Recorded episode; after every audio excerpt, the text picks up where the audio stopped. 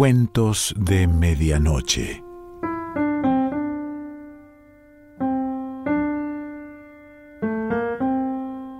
El cuento de hoy se titula El ojo parpadeante y pertenece a Sam Shepard.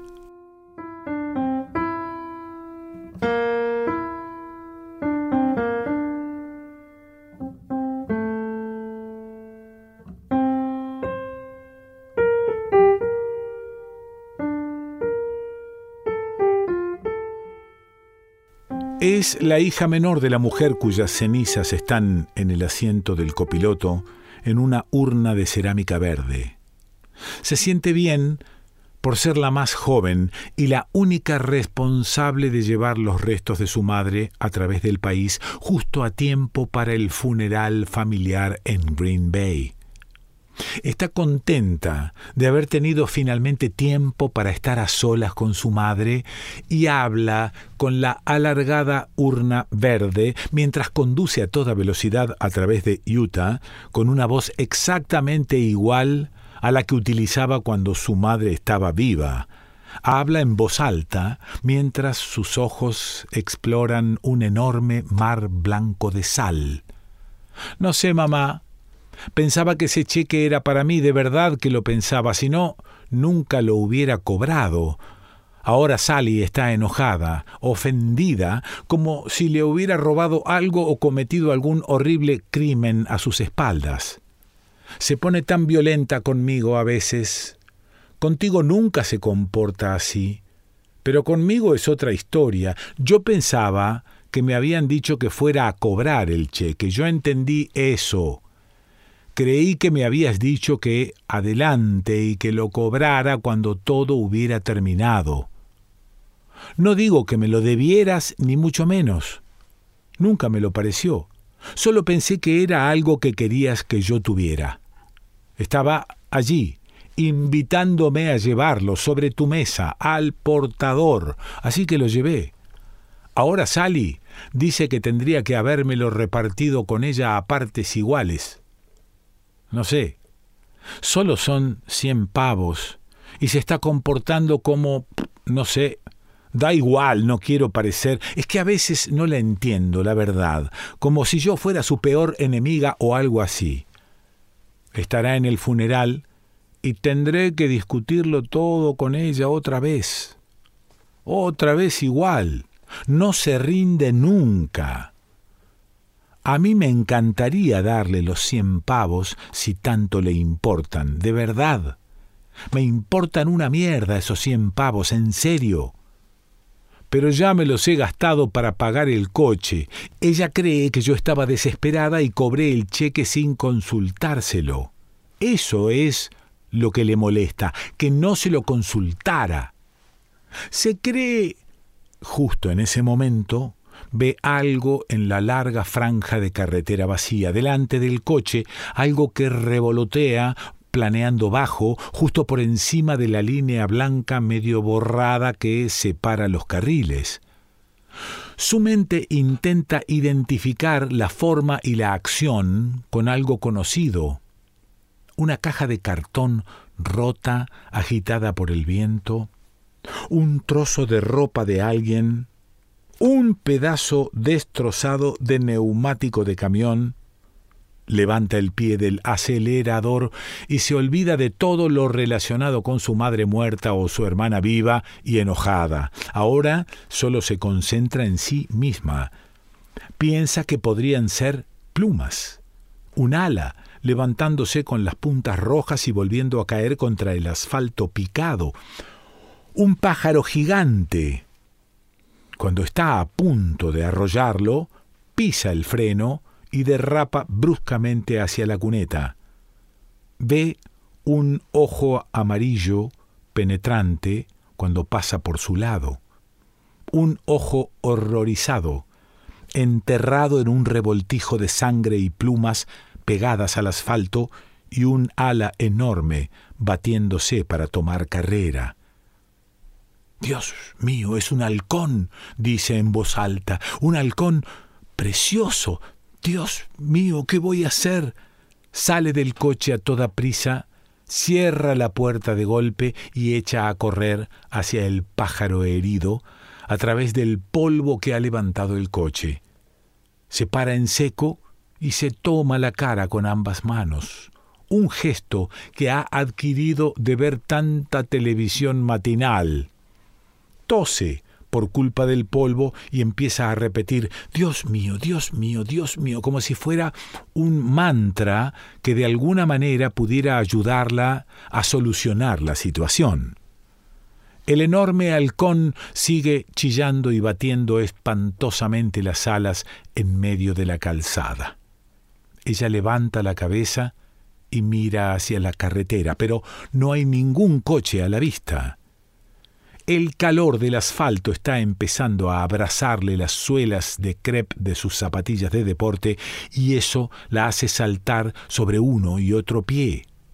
Se acerca un poco al pájaro, todavía tomándose la cara con ambas manos y avanzando en pequeños y afectados pasos de niña, como si tuviera miedo de caerse en un profundo agujero. Intenta hablar con el halcón, con la voz que utilizaba para hacerlo con los perritos y las tortugas marinas.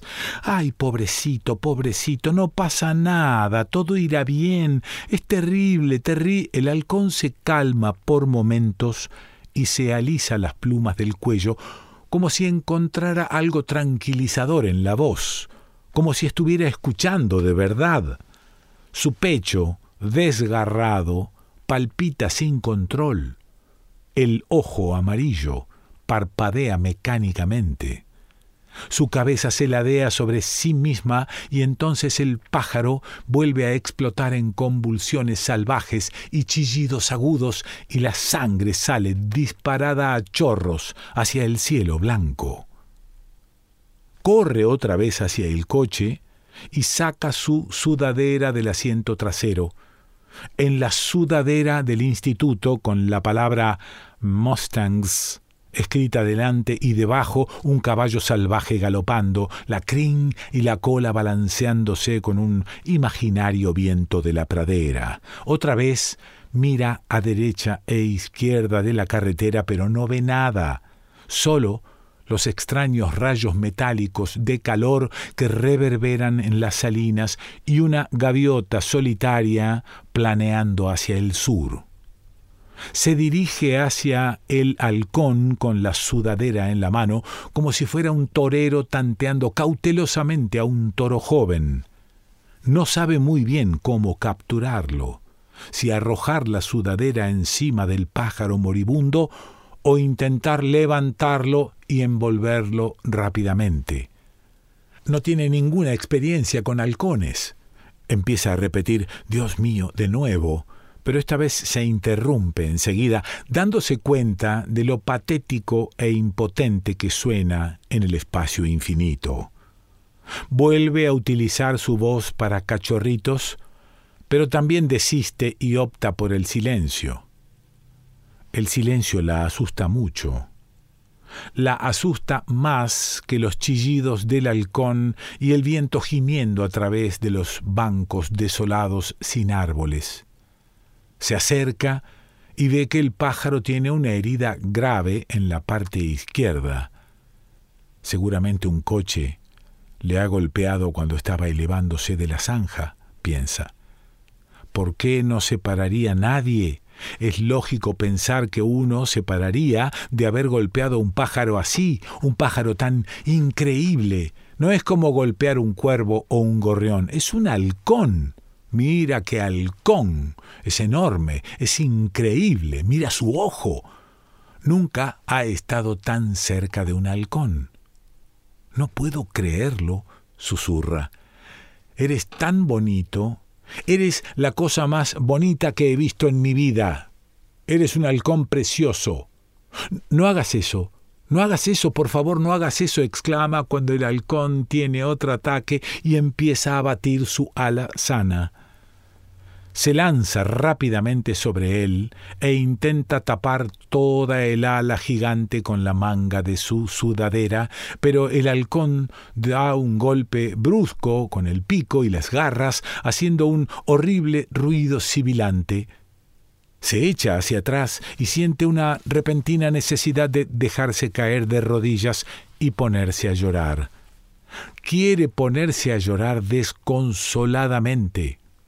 Quiere acurrucarse y que todo desaparezca. Baila en pequeños círculos en medio de la carretera vacía, saltando y golpeándose las caderas con la sudadera. Dios mío, Dios mío, Dios mío, grita. Nada le contesta. Se queda inmóvil. El halcón hace lo mismo y la mira con su ojo amarillo parpadeante, la pupila negra, fría como una piedra en el centro, su pico está abierto del todo, intentando tomar aire. Puede ver la cuña rosada de una lengua. Oye cómo chasquea en el fondo de la garganta. Déjame levantarte, ¿de acuerdo? Le pide suavemente. Deja que te envuelva y te lleve conmigo. Encontraré a alguien que te haga sentir mejor, alguien que te cure, ¿de acuerdo? El pájaro solo parpadea. Su cabeza se mueve de un lado para e, el otro, desconcertada. Te prometo que no voy a hacerte ningún daño, te lo prometo. Solo quiero salvarte, eso es todo. ¿No quieres que te salve? El pájaro deja escapar un chillido diferente, una especie de ruido crujiente más grave, y entonces deja caer su cuello hacia atrás, encima del ala herida. Su pata se retuerce y su ala sana se extiende del todo por encima de la línea blanca de la carretera como si fuera un exótico abanico japonés. No te mueras, le grita. Por favor, no te mueras. No podría soportarlo. No quiero que te mueras. Se acerca al pájaro y lo sujeta con la sudadera. Se sorprende de lo fácil que resulta. El halcón casi no se queja. Mueve la cabeza, con las plumas erizadas, y arquea el pico abierto hacia la barbilla de ella. El ruido sibilante vuelve otra vez. Le da la vuelta y ata las mangas de la sudadera en el pecho del pájaro. Tiene las manos y los brazos manchados de sangre. Huele a salvaje más salvaje que la sangre humana, como a metal oxidado. Corre hacia el coche, con el halcón en los brazos, apretado contra su estómago. De repente un camión surge de la nada, pero no puede soltar al pájaro para hacerle señales. Gira en un círculo muy pequeño, siguiendo al camión con sus ojos desesperados mientras éste pasa volando en dirección a Winnemucca. Ve con claridad al conductor. La está mirando directamente desde lo alto de la cabina. Él ve a una chica con una sudadera manchada de sangre gritando con pánico. Ella ve una barba rubia, unos ojos azules y un gorro de esquí negro calado hasta las orejas. Ella grita Pare, pare, pare, por favor parece por un segundo que el camión va a pararse. Disminuye la velocidad y empieza a desviarse hacia un lado. Los frenos chirrían y sacan humo. Uno de los neumáticos trasero se para chirriando. Huele a goma quemada. Entonces, antes de que pueda empezar a sentirse aliviada, el camión acelera y se mete otra vez en la carretera. Espere, grita, pero él ya está cambiando de marchas y se pierde en una larga columna de polvo blanco que centellea azul y dorado bajo el sol deslumbrante. El halcón la golpea en el estómago con su fuerte pata ella lo deposita con cuidado en el asiento trasero del coche, comprobando el nudo del pecho y pidiéndole que aguante, que no se muera, que encontrará ayuda y todo saldrá bien. De alguna manera, tiene que ocurrir un milagro. Conduce hacia Salt Lake hablando con el halcón con la voz que utilizaba con su hermano pequeño cada vez que éste se metía en líos, cuando había hecho algo de lo que el padre no debía enterarse. El halcón no deja de parpadear. Ella mueve el retrovisor para poder ver su ojo amarillo, alarga el brazo y sus dedos acarician levemente la urna fría de cerámica verde. Su cuerpo se relaja y empieza a sentir una tranquilidad extraña con la idea de que es la única responsable del herido y de la muerta. Se siente segura, ahora que puede visualizar el final de esta situación, sea cual sea el resultado. De repente enciende la radio y sintoniza una emisora de grandes éxitos. Clyde McFatter canta A Lover's Question con una voz de falsete agudo e inmaculado. Su voz se derrite dentro de ella y parece tener el mismo efecto balsámico sobre el halcón.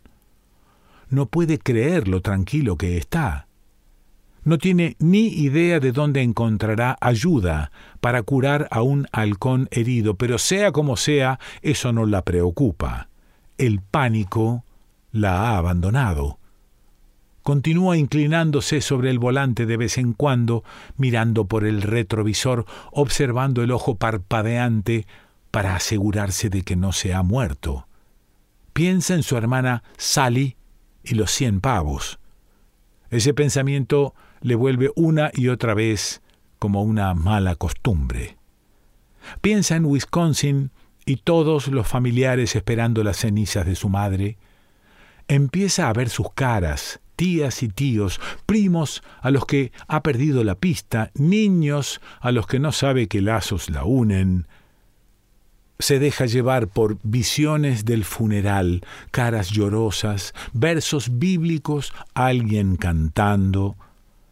De repente el halcón se vuelve completamente loco y se libera de golpe de su cautiverio dentro de la sudadera, chillando como un alma en pena. Ella se vuelve rápidamente y lo ve pegado contra la ventanilla de atrás, con las alas extendidas al máximo, inmóvil como una gárgola medieval. El coche da bandazos y choca contra la zanja, tirando la urna de cerámica verde al suelo. Las cenizas se esparcen por el cristal delantero, una nube envuelve la tapicería, empieza a inhalar las cenizas mientras se agarra salvajemente al volante fuera de control. Su madre le ha entrado en los pulmones. El halcón es arrojado hacia adelante, con las garras negras estiradas en tensión y enredándose en el pelo rojo de ella. Ella grita exactamente con el mismo tono que Clyde McFatter. El coche se detiene en seco, en una duna de arena, pero el motor continúa encendido. A Lover's Question sigue sonando sale del coche de un salto con el halcón todavía enredado en su pelo. Golpea el cuerpo sangrando con sus pequeños puños blancos y se revuelca por la arena como si intentara apagar un fuego inesperado. El halcón se libera y se aleja volando como si nunca hubiera estado herido, impulsándose con ambas alas, planeando hacia abajo y batiéndolas para ganar altura, lo observa desde la arena mientras se aleja. El viento gime sobre la llana y desolada extensión. Se queda boca abajo durante un largo, largo rato, hasta que recupera el aliento. Su cara está cubierta de cenizas. Cuando se pasa la lengua por los labios, nota que muchas partículas se le han quedado pegadas. Su madre sabe a sal. Tarda más de tres días en llegar a Green Bay y cuando por fin lo hace, se ha olvidado por completo del halcón. Las calles están cubiertas de pancartas verdes y doradas, montones de nieve manchada de barro y gasolina, restaurantes Dairy Queens, taxidermistas, fábricas de queso y cachivaches del equipo de los Packers a precios ridículos. Busca la dirección de su tía Dottie. Se acuerda de algunas de estas calles de cuando era muy pequeña. Se acuerda de su madre tirando de ella y de su hermana en un carrito rojo con listones de madera a ambos lados para que ninguna de las dos se cayera. Casi no se acuerda de su padre. Recorre el cuello sedoso de la urna verde oscuro con sus dedos y piensa que esta será la última vez que tendrá a su madre para ella sola. Comprueba que la tapa está bien cerrada. Consiguió recoger la mayoría de las cenizas espaciadas. Las sacudió de sus zapatillas de deporte y las puso otra vez en la urna, pero pequeñas motas de su madre siguen pegadas a las alfombrillas de plástico y algunas, seguro, que se perdieron para siempre en la enormidad blanca de los páramos de Utah. Nunca notarán la diferencia, piensa. Nunca sabrán que no está toda ahí. Ve la casa de su tía y tuerce por un caminito estrecho, pensando que parece mucho más pequeña de lo que recordaba.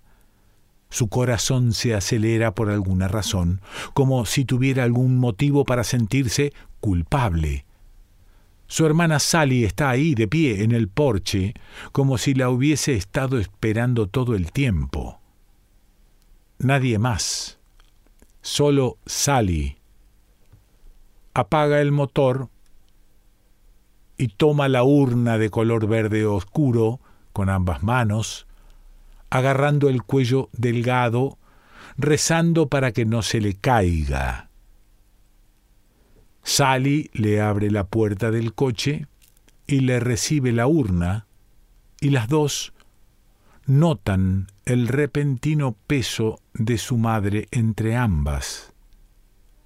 Las hermanas se sonríen y entonces Sally dice, ¿Has traído mis cien pavos?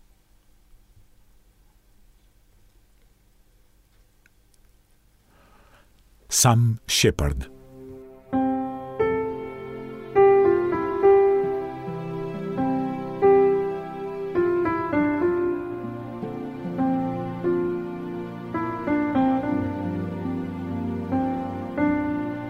Cuentos de Medianoche.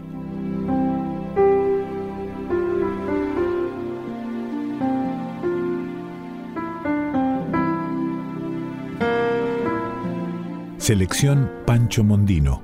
Idea y lectura Quique Pessoa.